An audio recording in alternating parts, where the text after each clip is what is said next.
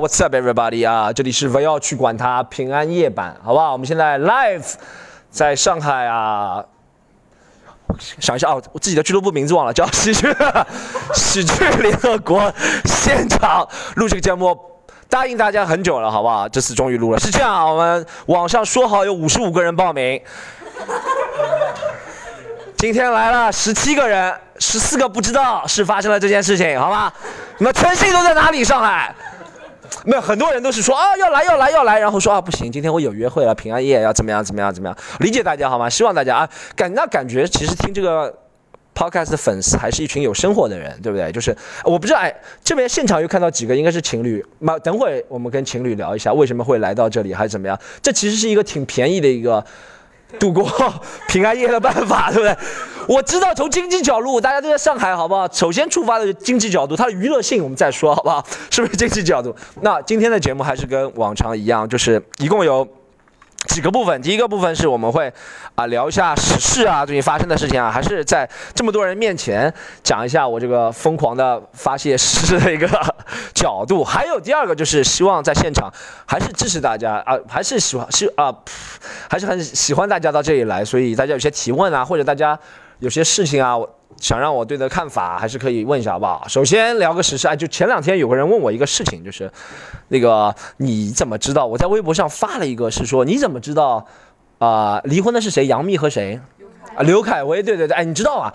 哎，这个事情我一直想讲，就是我虽然不是娱乐圈的人啊，但是我会接触到很多朋友，他们是不是圈内的？明星啊，但是他们是圈内工作人员，比如说制片人啊、导演啊，或者谁谁谁，他们嘴很大，你知道吗？然后他们会说啊，前天在横店听到什么什么什么，我真的跟大家讲，我真的不是要蹭热点，我真的是在三年前那个时候，灿星本来想让我们写那个金星秀的，然后我就跟灿星的几个制作人一起吃饭，他们就说他们前天刚刚真的就从横店片场回来，就真的。杨幂，他们看到杨幂脸上是一块青的，然后他们了解，你知道杨幂脸上青的是什么？就是被刘恺威打的嘛。三年前，而且今天这大家看到网上那个正好证实说他们三年前已经离婚了，对不对？但他们说原因啊是猜测，他们猜测的原因是杨幂给刘恺威戴绿帽子啊，或怎么样？我不知道，我哎，我真的不是对八卦很感兴趣，但我每次出现这种八卦，总要去了解一下，你知道吗？就像。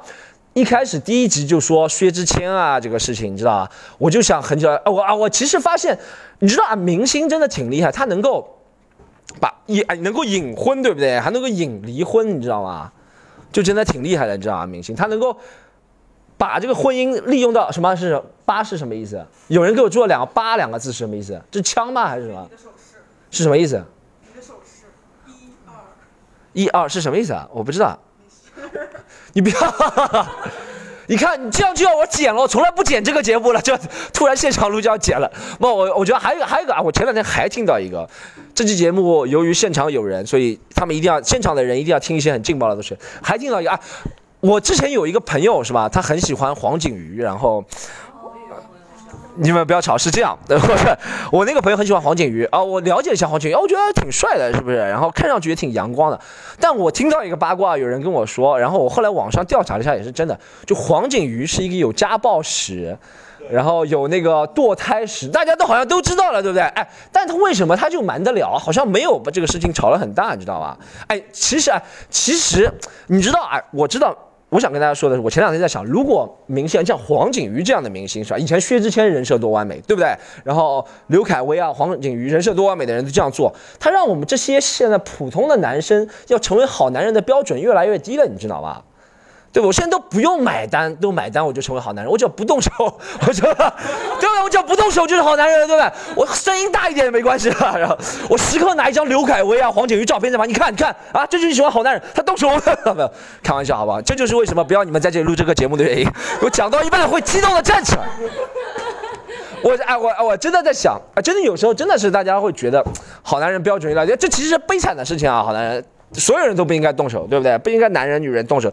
但有时候，但咱们再讲一个双重标双双重标准，好不好？现在任何女生动手，因为你知道，不管，哎，其实我们从一个完全不从男女角度来考虑，黄景瑜他如果动手的话，你说他老婆有没有打他？咱们不知道，对不对？我没有说支持任何人暴力啊，他老婆有没有打他？不知道，对不对？我不是说什么为他翻啊什么的。但那个谁啊、张雨绮打她老公，所有人都觉得哇操，好牛逼，对不对？或者怎么样怎么样，对吧？哎你哎，你想两大家不可能是，你想他不可能是。他作为一个电影明星，他不可能是说我就是想打老婆的人，肯定是有什么事情发生，对不对？就是不是说支持这个，肯定是什么，但是从来没有一个人问男人为什么动手，因为男人就是不能动手了，对不对？那我没说女人可以动手啊，也没说支持女人动手，但是啊，现在任何一个女生一动手就会成为一个英雄一样的人物，我觉得这是不对的，是吧？这是一个逆向，就是你会把呃把这个怎么说的好，就是把这个女的。在网络上地位压得太低的话，现在是一个急速的反弹过程。你压了越低，它反弹越大嘛。如果大家是正常对待的话，大家都不会觉得动手是一个好事。但你如果以前就压得太低，对不对？现在就觉得一定要动手，所有女人都动手，现在反弹就很大，对不对？因为就是以前压的，没关系。我一个人在家讲这个事情很兴奋，但是 在现场有人的话，他会觉得，哎，你说什么？这这个东西跟你刚刚讲那个耐克鞋垫的东西不一样的嘛？怎么突然变成这个风格了？一个是哎，一个是这个事情，还有一个是什么事情啊？还有一个我看的很搞笑，是一个我了解一下才知道，是一个什么当当网的，对对，当当网的 CEO，对不对？然后他在讲那个谁，呃，乔东哥，对啊，这是我的助理发言人，哈，那个这妈的 很牛逼，东哥，他说刘强东那个事情，他说是啊，他怎么说的？他说啊，处理的很好，对不对？哎，其实我觉得这是任何 CEO 中年男人，我哎，我真的没有为任何人讲啊，但我是想从一个理智的，为什么他会讲 CEO？他作为一个也是读过北大的，那如果了解一下当当网那 CEO 是读过北大的人，我就在想，从一个角度来说，他为什么作为一个高学历 CEO、高身份的人，他会说出这种话？他不知道吗？难道他不知道吗？他难道是吸毒？不能在这节目里面说，他难道是怎么样怎么样了吗？他难道是一下疯了吗？他会在这么多公开场合、微博上发表说啊强奸，但是你知道为什么他会这么说吗？一是他知道他会有这个会有舆论的吸引，对不对？然后他是唯一一个唱出来唱反调的人，都知道当当，我本来不知道当当网的。现现在都知道当当网了，就因为他这件事情，而且他已经当当网这时候再帮他擦一个屁股，对不对？然后当当网现在澄清了，说他已经离职很久了，或者怎么样怎么样怎么样。其实这也是一个，我觉得任何的东西，像这么高智商的人，或者是这么 CEO，他和那么多人处事是吧？那么圆滑的人，他不会随意说出一个这么惊人的结论，他一定会有背后的商业的一个角度来考虑。只是到最后就是看。其实我觉得，我啊，我有时候会在想，说一句话，我们是不是已经科技到了一个呃地步，就是能把你说的话或者是你造成的影响，其实用数字化表示嘛，就是最好的，对不对？你说这句话，你负面的影响是零点六个百分比，比如说，但是你的生意上能增加百分之两个百分比，你的个人名声，我觉得是完全可以做到的。现在不是各个各处都在收集人的信息嘛？对你人的信息，收集人的行为习惯，然后就能够做出一个差不多的模型，就能说你说这句话对是有负面的影响，但是生意上的影响能有多少？能有多少？能有多少？他们不是什么普通人，在网上随便说一下不代表后果，他们后面肯定有很多智囊团啊或者怎么样，他会自己。经验也会考虑，我说这句话虽然我的负面对我的个人会影响怎么样，但是在生意方面怎么样怎么样影响的。人活到最后，说实话，对所有人来说都是一场生意嘛，一场博弈嘛。虽然说了有点啊、那个残酷啊，但都是这样，对不对？你其实为自己的生活在博弈嘛，大家每个人都想生活过得更好，或者自己的目标离自己的目标越来越近。那在达到目标的目的上，会有一些左右啊，或者怎么样的方法，对吗？这是一个。当当网联事，哎，我前两天还在想什么事，我个人发生了什么事。哦，我今天去看了，我这里要给打个广告，我今天去看了我一个好朋友叫 Tango 老师，我不知道大家知道吗？有人知道吗？一个漫画家，对对对对，他礼拜六还来看我专场的，然后他跟我说他在上海有个展览，然后我就看了，我这里打个广告替他，他在新天地。新天地两楼有展览，我建议大家都去看，挺便宜的，比今天演出贵啊。我觉得你们没有这消费能力，但是那个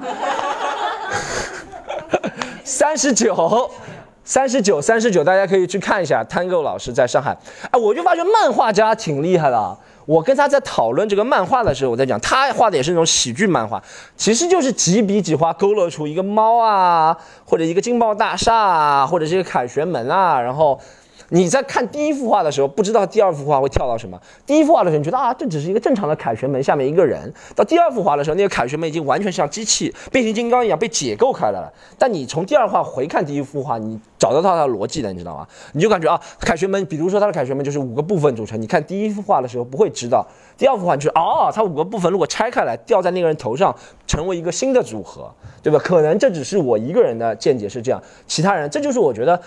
画画的人的思维逻辑跟我们在台上讲 stand up 脱口秀单口的人是不一样，他是给观众一个开放式的一个解读嘛，对不对？就是所有如果你有不同的经历或者你有不同的见解，你去过凯旋门的人和不去过凯旋门的人更加不一样对这幅画的经历。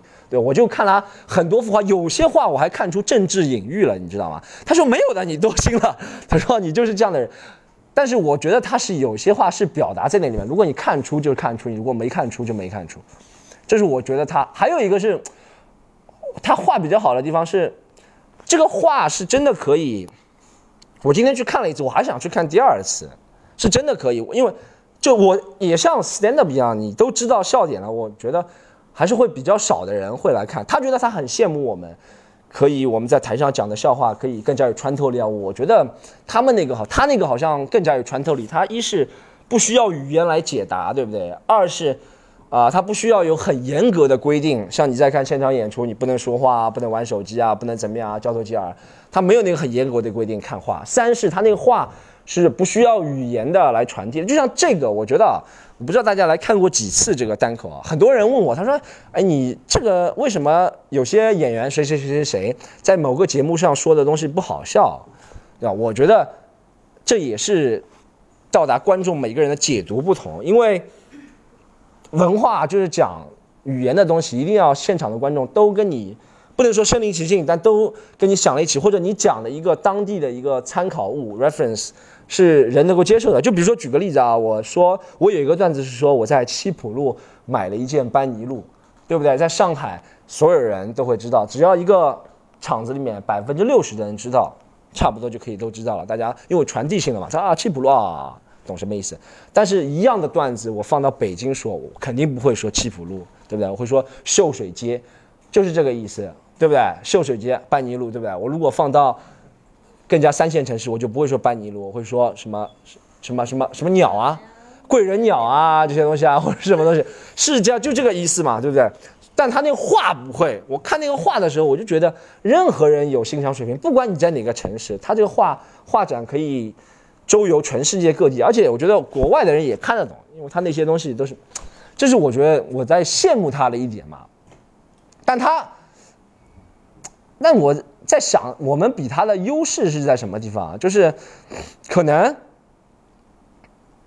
没有人，就是大家都会去看他的一个 Tango 老师，但没有人会听到 Tango 的名名字。他已经是漫画界很响的一个老师，但没有人会听到 Tango 就会像听到，呃，李诞啊，或者是听到我们讲其他明星，就是出来做卖艺的那种明星的那种感觉啊，没有没有没有对对对，喜欢他的人，而且都是挺冷静的那种人。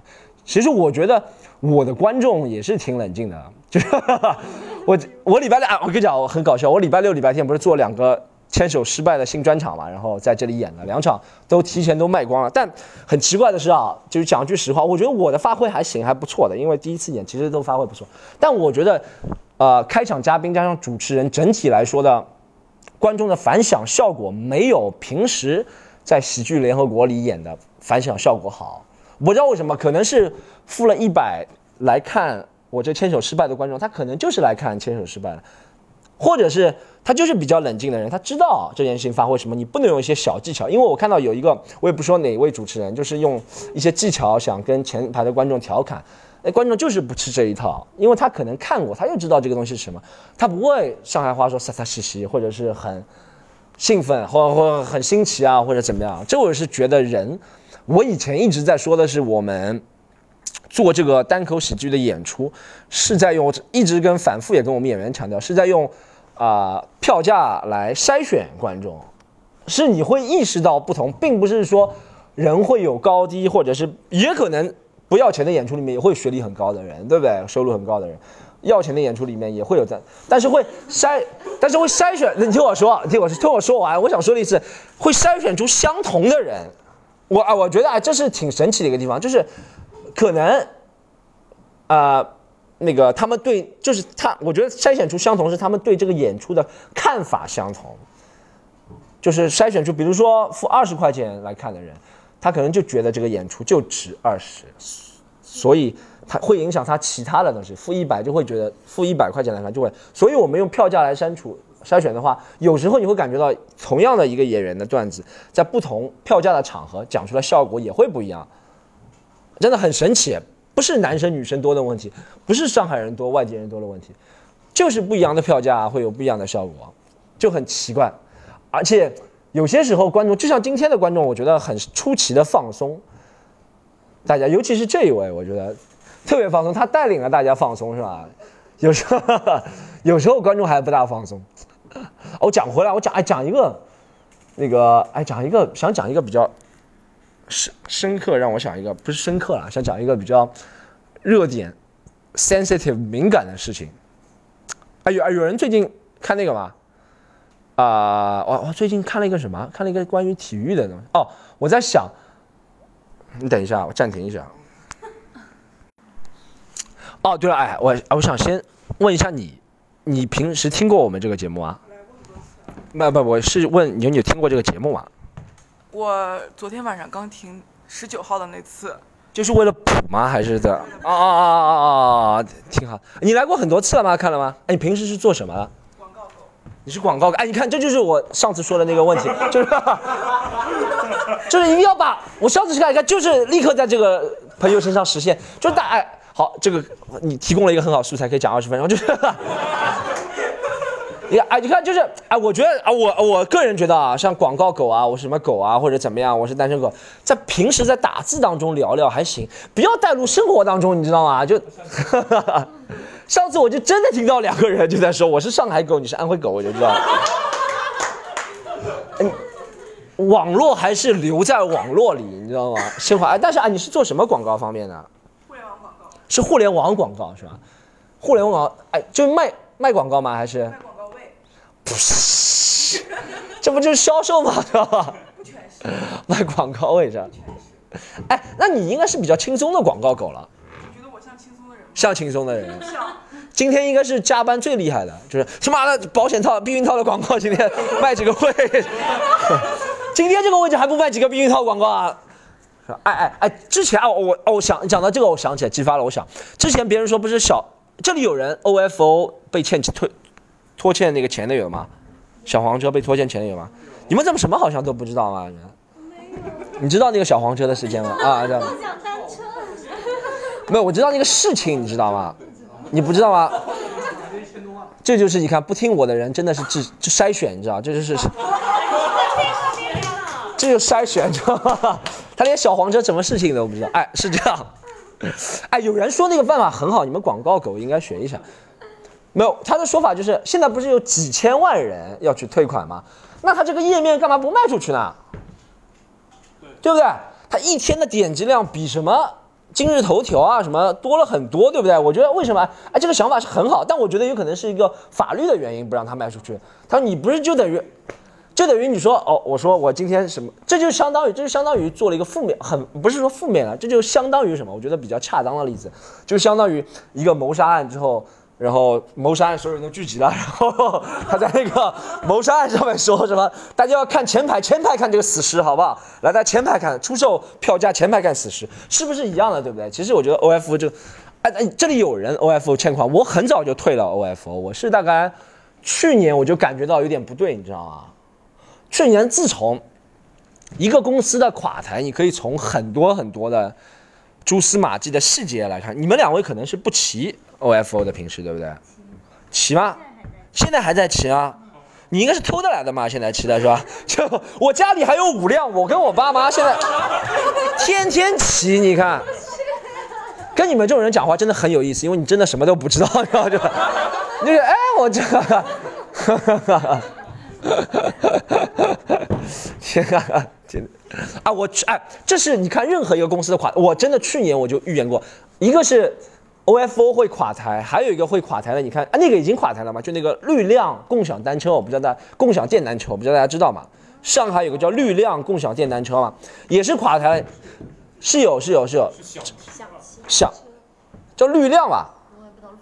哦，不知道，我我想起来，绿量是一个另外一个牌，就是绿量，我知道他用的车的牌子叫绿量，哦，但是它这个共享的牌子叫享骑，对不对？然后之前去年的时候，啊、我有我们有一个演员一直在这里演，他骑的都是这个享旗的车来，然后我就一年的时间段里，就逐渐看到他每天要去找这个想骑的车的时间花费越来越长，越来越长。从以前在那个旁边的延安路这里就可以找到，到后面他要绕好大圈，就是等于他家住在啊、上海西站那块地方嘛，就是就等于我要骑着我的电动车，在送他在回到上海西站的路上，对，差不多到上海西站了，他找到了，就这样子，你知道？但你就知道这个公司肯定垮台，就跟 OFO 一样，那个时候 OFO 刚刚大家传它怎么样，就在它最鼎盛的时候，去年夏天是共享单车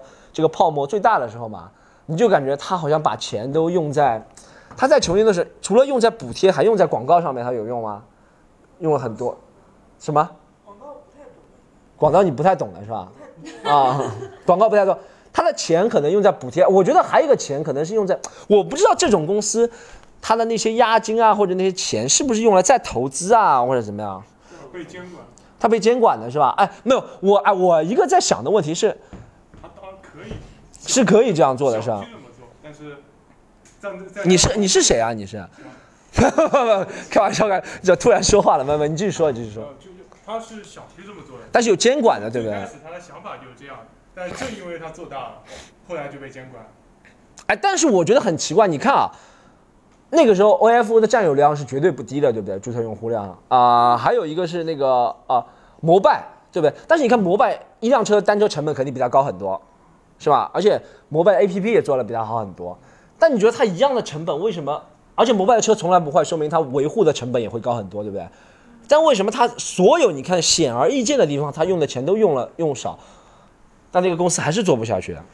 肯定是有那种贪污啊，或者是那些情况啊，或者是我觉得可能肯定会有里面的那些押金啊，用在其他投资方面啊，哎，这就跟很多银行他说的买那些风险理财产品是一样，他就把你的钱拿去再投资嘛，对不对？但是因为他觉得他是有信心把这些东西都挣回来了嘛，就比如说他去投资之前投资房地产啊什么东西，对不对？然后他把你的投资商铺啊或者怎么样，很多银行的理财产品都是这些的回报啊，投资商铺啊，他去买商铺啊，或者他买很大的。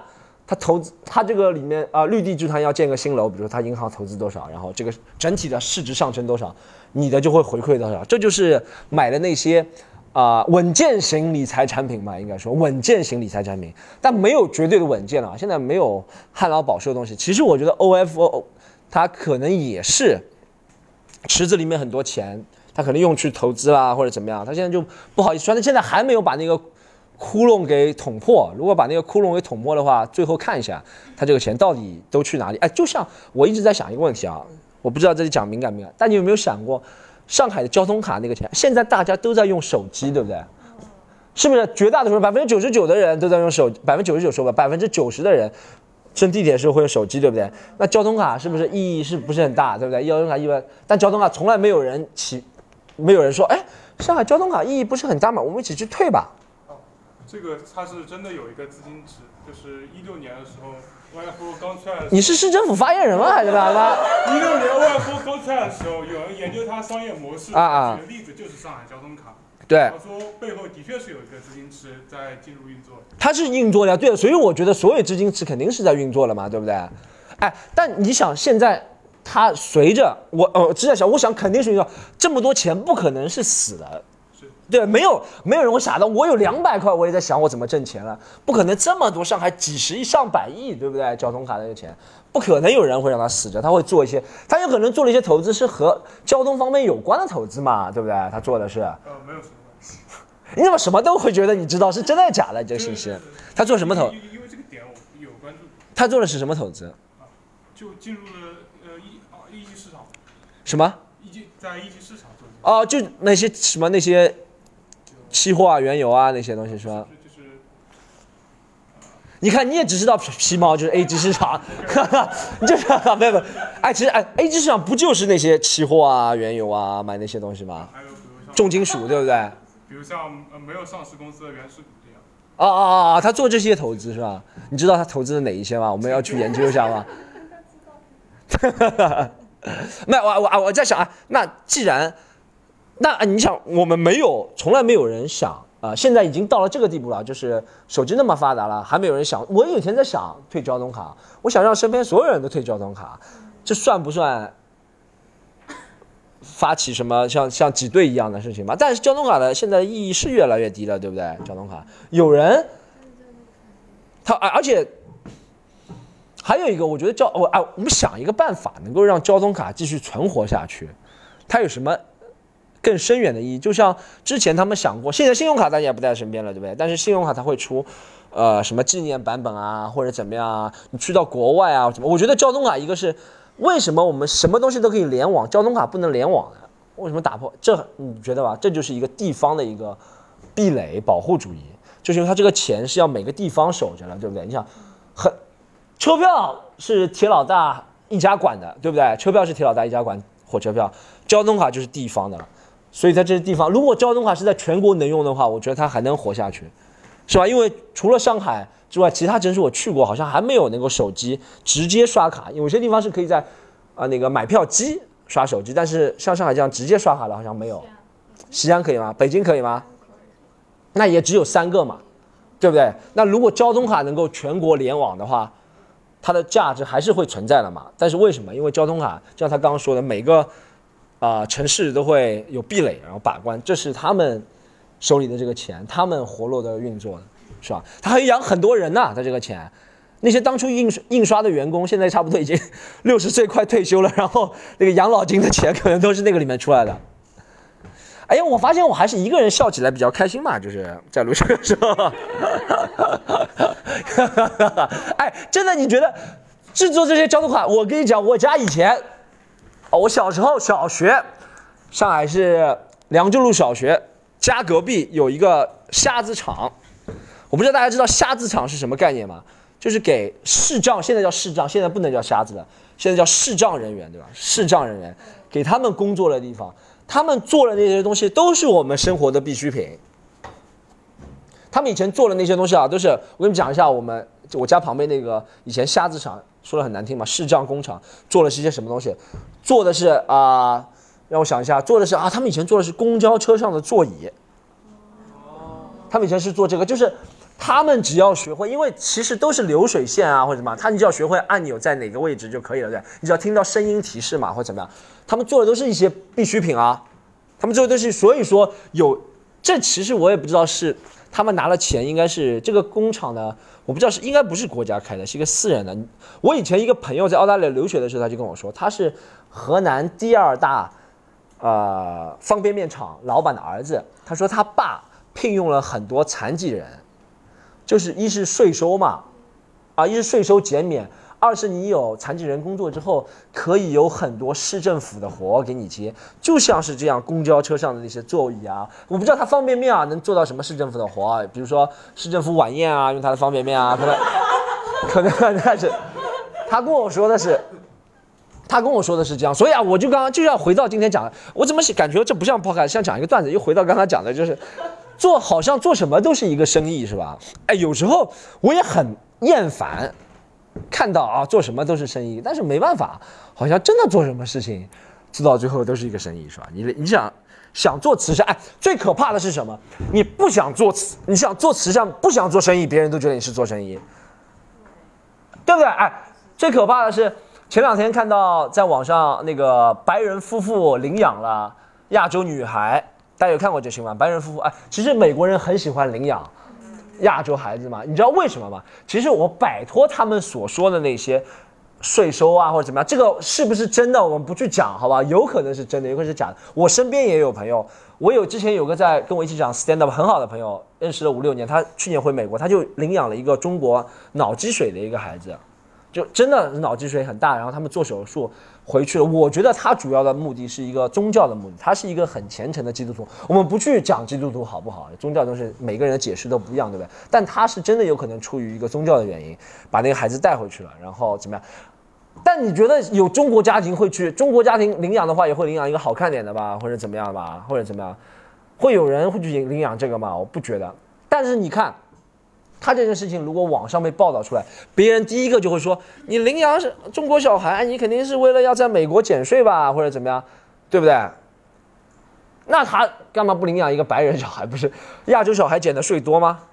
还是怎么样？但是他是有一点中国情节的人，而且他是我啊不去我，因为我有时候也会跟我跟一个我一个朋友讨论过他这件事情，就是他领养这个孩子是好的，但是他现在他的孩子现在脑积水手术做完嘛。现在看上去快接近正常人了，但是还是有高出这么多，呃，高出半个脑袋。但他的孩子现在两岁就进教堂，两岁就进教堂，因为他他是一个很虔诚的基督徒，但他人也蛮好，但是他就宗教的事情我不跟他谈的。但你会觉得两岁就进教堂，他会他的意思就是你的命是上帝托我来救你的，你知道吗？这你看，这个又牵扯到一个问题，就是他他也会觉得他小孩以后也会觉得他是上，因为宗教这个事情实在太难说了，在中国也不大好说，是好是坏这个事情真的很难说。你说救一条命是好，但是你把他救回来，有很多大家看到那些白人啊，领养亚洲的残残疾儿童都是。呃，在那边的宗教组织啊，或者怎么样怎么样发起的，我真的不该知道说是好是坏。我跟我呃西方的朋友探讨起来，他们都觉得这不好，因为西方已经到了啊，就是如果是因为如果你来中国的话，基本上都是右右的人嘛，liberal 的人，liberal 的人对宗教是很排斥很排斥的，你知道。他觉得他这个机构的目的就是为了控制人，他控制人就是要做这些表面的工作啊，怎么样？因为他是一个只收钱不纳税的机构，然后他需要怎么样怎么样做他的形象工程，然后让你都觉得你是神的子民，你没有他自己的意志啊，或者怎么样怎么样，对不对？所以他就会做很多事情。但是我会从其他一个角度来考虑，为什么白人喜欢领养亚洲小孩？你知道为什么吗？因为你如果领养一个白人小孩的话，别人看不出你是领养的，不知道你是好人，你知道。对不对？就他说他说哎，This is my son, little Jimmy。他说你他说这是我领养的，放屁吧，这个他不是领养。你看你说哎，这是晨晨，哇操，晨晨他妈的领养的来了吧？哇，你好好啊，对吧？你看 Angelina Angelina Julie 是不是喜欢领养黑人和？你看他从来不领养跟自己种族一样的人，为什么？就因为别人看不出，你知道吗？所以我觉得我们中国有钱人马云以后去领养两个白人小孩，好不好？我建议马云马化腾。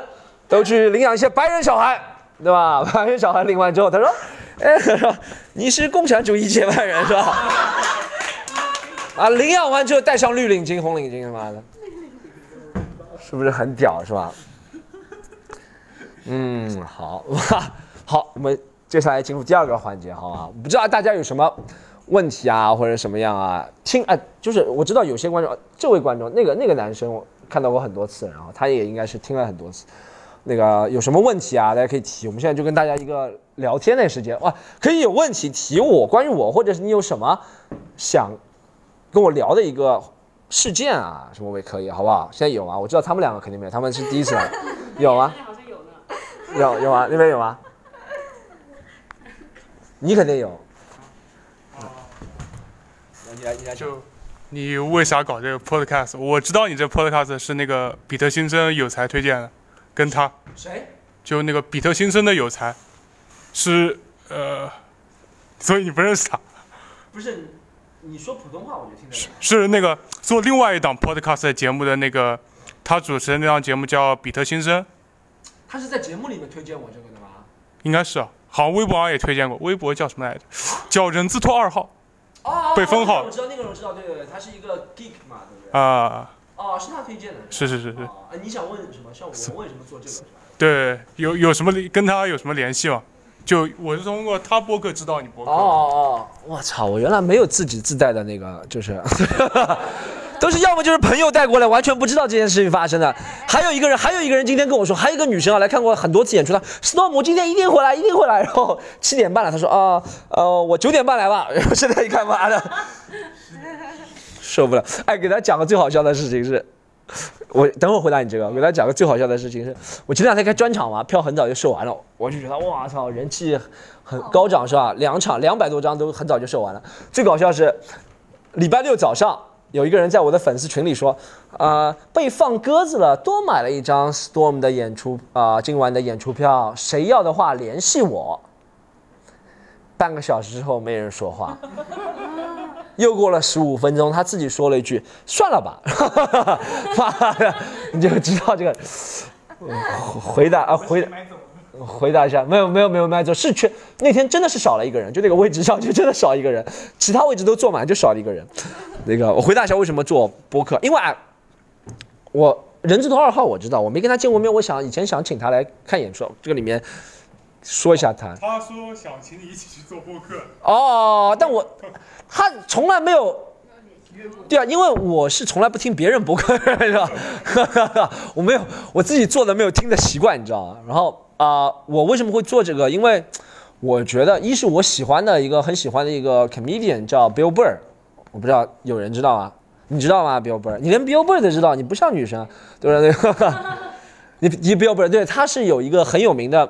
美国的一个小众播客，他叫啊 Monday Morning Podcast，就是每周一的早晨他出一个播客，他就是讲他上周他自己做了些什么事情，然后啊他对一些时事啊，他有几段很有名的喷，一个是喷川普，他是不是左或者右的，他是很中立的人，他川普也会骂，奥巴马也会骂，他最有名的一个骂是骂一个那个啊 Meryl Streep，梅里斯特里普，不知道大家知道吗？就是影后演那个演那个谁，演那个撒切尔夫人的那个女的。啊，他最有名的那喷的就是他通过自己的播客，所以我啊，我听完那个之后，我觉得我也要做一个，因为我有时候也会想薛之谦啊、吴亦凡啊这样。对，一定有很多的话，用文字打下来的话，文字的穿透力毕竟没有语言强，而且我觉得我文字能力不是最强，所以我会觉得语言的话，我可以加大音量，然后别人就知道我会愤怒了，你知道吗？然后拉了一下，所以我觉得这是一个很好机会。还有一个，我想要锻炼一下自己这个，我觉得通过这一年多，我是从去年十一月底做过做这个的嘛，通过五十七期的下来的话，我觉得我增强能力。我觉得建议大家，如果大家不是不一定你们想不想上脱口秀。或者怎么样？大家如果想有一个逻辑思维的能力加强的话，逻辑思维能力就是你怎么样把一段很长的话讲到之后，讲到讲了之后不迷失自己。有时候我以前会发现，我讲着讲着就不知道我原来要讲什么了，我绕不回去了。我讲着讲，对方不知道我在听什么。虽然现在我可能自己觉得我讲的能让对方听懂，对方还是听不懂，但至少现在能够说服自己说，我现在讲的对方是听得懂的，因为因为我有这个，我啊，这是我最想练的一个。能力，我通过这一年的五十多期期的话，很还有一个，我觉得就是因为我是一个比较懒，我觉得大家现在都比较懒，要写下来的话比较难。我现在打字都懒得打了，很多人都懒。哎，你知道，当你知道一个更简单的方法之后，这就是人人性懒懒惰的一个，我觉得这是一个原罪之一。就当你知道一个更简单的方法之后，你不会去尝试那个第二个更简单的方法，你懂吗？就觉得第二个更简单方法已经是变成一个难的方法了，对不对？哎，就像以前啊，写日记。你一开始刚知道写日记，把一个字一个字写下来，对不对？后面你发现，哎，我不用写了，我不用去担心我会不会写这个字，我用打字打下来，对不对？我用打字打下来，对不对？我打字打下来。后面我觉得，哎，我打字我也很烦，我用录音录下来。但如果录音录下来，人家还是要文字怎么办？我还是要把它打出来。最后我知道一个最简单的方法，就是付钱去用那个讯飞，它可以把你都翻译下来，而且准确率很高。我现在就迷上用讯飞了，你知道就我之前我要去那个重庆演出，然后三月份的时候，他们要我上交一个稿子，我说我五十五分钟有很多字，一万，最后打下来有一万六千多个字，对不对？我说我自己打下来都觉得烦，你知道吗？然后我已经打了五千多个字了，但我忘了保存了，你知道吗？我现在家里很后悔，打了五千多个字忘了保存了。我一个朋友跟我说，啊，你用下讯飞，要付钱，但是你如果呃。就是你如果是直接从你本本源在这个 A P P 里面你直接讲话的话，翻成字是不要付钱的。但你从外部的工程文、外部的文件翻成文字的话，它是要通过十分钟再要付钱的。但我觉得付就付了，对不对？然后我就付了，就果然发现它一万没有一万六千块，那只要十几块钱也不多的了。对你来说肯定是有钱，我没准备跟你比，你知道吧？但是真的十几十，但我觉得十几块钱我省了很多心事。自从知道这个之后，我以后再也不会打字了，你知道吗？我现在觉得我知道现在知道一个最简单的办法，真的就像你觉得开什么车方便之后，开电瓶车方便，你知道你如果想骑可以用的话，我可以天天用想骑，对不对？或者怎么样？当人只会的，真的这是跟一个 Chris Rock 讲的段子很像，就是当我真的知道最简单一个方法，我觉得第二个方简单的方法都是折磨。我觉得为什么我要怎么样做？我会去努力，会发掘一个更简单的方法，就会这样，就是啊，入奢易入俭的，呃，这怎么说？啊，不要不要不要不要，让我自己来想啊，那个由俭入奢易，由奢入俭难。还是讯飞帮忙着想。好，这是哎，这是我那个想做这个的最主要目的。其实跟听众关系，说实话一开始不是特别大，然后一开始就想自己讲了爽一点，后面也会觉得虽然不是特别，因为我觉得我自己做这个 Monday Morning 像这个类型的播客的话，不会是很受欢迎、很受欢迎那种播客，因为很受欢迎、很受欢迎那种播客都是你要么是访谈类的，对不对？你能请到大腕，其实我也能偶尔请到，但我觉得。不是 不符合这个我，因为我不想蹭别人，不是靠别人的热度蹭起，就算蹭的那些热度也不是我的，对不对？还有一种比较火的播客是你能够读本书啊。其实你看，我听过小松奇谈很多，小松奇谈应该最火了，对不对？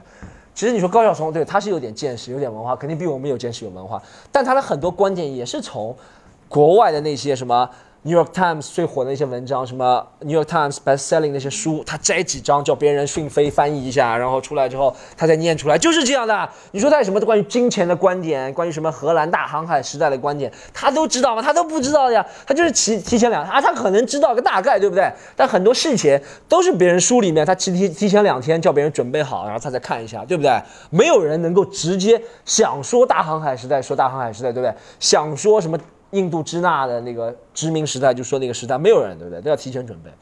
而且我觉得他讲完之后自己也忘记了，很有可能，因为他都是提前准备。就像我看了一本书，我，好吧，可能大家都比较喜欢高晓松，一下子都严肃起来了啊。那个，妈的，妈，我还有还有吗？我在哎这边这边两，我想了解。哎，你们是专程过来的吗？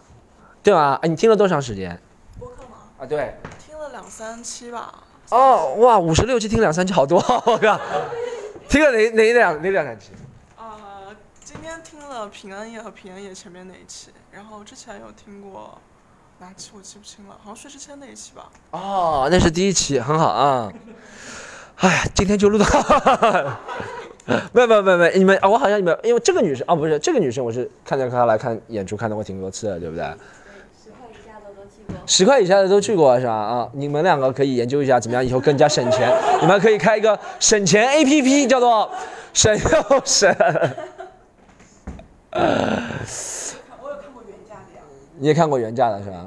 哦，没有没有，哎，其实我啊呃，大家我说笑归说笑，我其实真的那个不是通过想通过 APP 啊，通过这个 Podcast 卖票啊什么，我就是真的想觉得这是一个很好的方式，然后希望我最想做的是能够。一是把我们这个录音设备给提升，对不对？我现在找那个赞助是吧？想找，其实找赞助就是想问我一下，我爸最近，我爸钱最近看不宽裕不算，没有没有开玩笑。我想那种感觉是能够以后，呃，能够每几个月录一下现场版，但是是比较好的，就是一是。就比如这里放一个书架，然后对不对？有一个麦克风到我这里，然后有一个麦克风收音专门收观众的，然后还有三四个角度的摄像，然后做一个精简版的那种，那种就很好。然后我们专门聊几个话题啊，或怎么样，怎么样，怎么样，怎么样？提前准备。对你，让你们说提前会来，但你是也不会来。你看有五十几个人说提前会来，到今天还是这样，都是骗子，只有他是真实的。好，哎，大家没有的话，今天就到这里了，好吗？好，还有，还有，来。Bill 再请一次啊，Bill 在哦哦，是你给我留言的吗？Bill Bill 吗？啊，你最喜欢的嘉宾是 Bill 吗？到现在？我我是上次他那我对他比较感兴趣嘛，老乡嘛，然后然后看一眼微博也觉得蛮有意思，但是他上节节目说的太少。啊，对，因为上那个节目张硕说的实在太多了，你知道吗？就是话题都被他占据了。Bill 在请，哎，没有什么这样子，大家如果有什么你你觉得我会认识的嘉宾，我们请一个好不好？下次。一起把那个薛之谦吗？薛之谦可以请来啊，然后薛之谦请来，我们跟薛之谦，薛之谦，李雨桐在这里打死他，然后那个。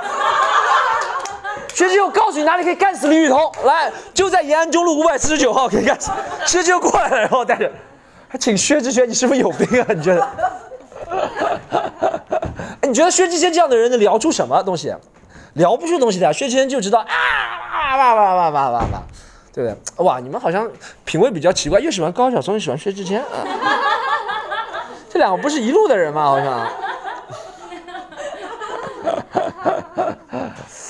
好，哎，我希希望那个下期能够请一个啊，那，我其实对请嘉宾的态度是不要太多，但比较有特别意义的。我想把那个 Tango 老师下次请过来，因为他很想说跟我做一个什么东西，我想把那个 Tango 老师请过来。然后听说他，我最近两次跟他聊天，因为他很多，我再讲一下，再推广他一下好吧？因为他真的来看我演出，很支持，还买了很多。我跟他说，我本来想请他来看的，他真的买了几张票，请他朋友来看。所以我想在这里通过我有限的十几个人的影响力，然后大家可以去看一下他那个，还有他很多创作都是在国外啊的时候，在巴黎啊或在纽约的时候创作。那我在想，他做艺术家钱是哪里来的呢？对不对？就像我也想去国外创作啊，对不对？我也想在 塞纳河旁创作，我也想在地中海旁创创作，对不对？金字塔旁创作，对不对？所以说大家给我打钱，好不好？没有。下期我们请可能会请一些嘉宾啊，或者怎么样录这个节目。那么有一，但是录到现在嘉宾有一期我是比较遗憾的，是有一期比较会比较好玩的是请了那个，我不知道大家有没有听过那期是那个人叫谁，我忘了，我好朋友哇，好朋友我都忘了名字，那个小西兰，有人听过吗？啊，你有听过的是吧？对，那个音质极差那一集，对，那集音质就啊，对那个啊，对，你知道为什么吗？因为我本来是因为他也是一个很随性的人嘛，所以我们想本来就坐在什么咖啡店，但那咖啡店没想那咖啡机一直在响，你知道吗？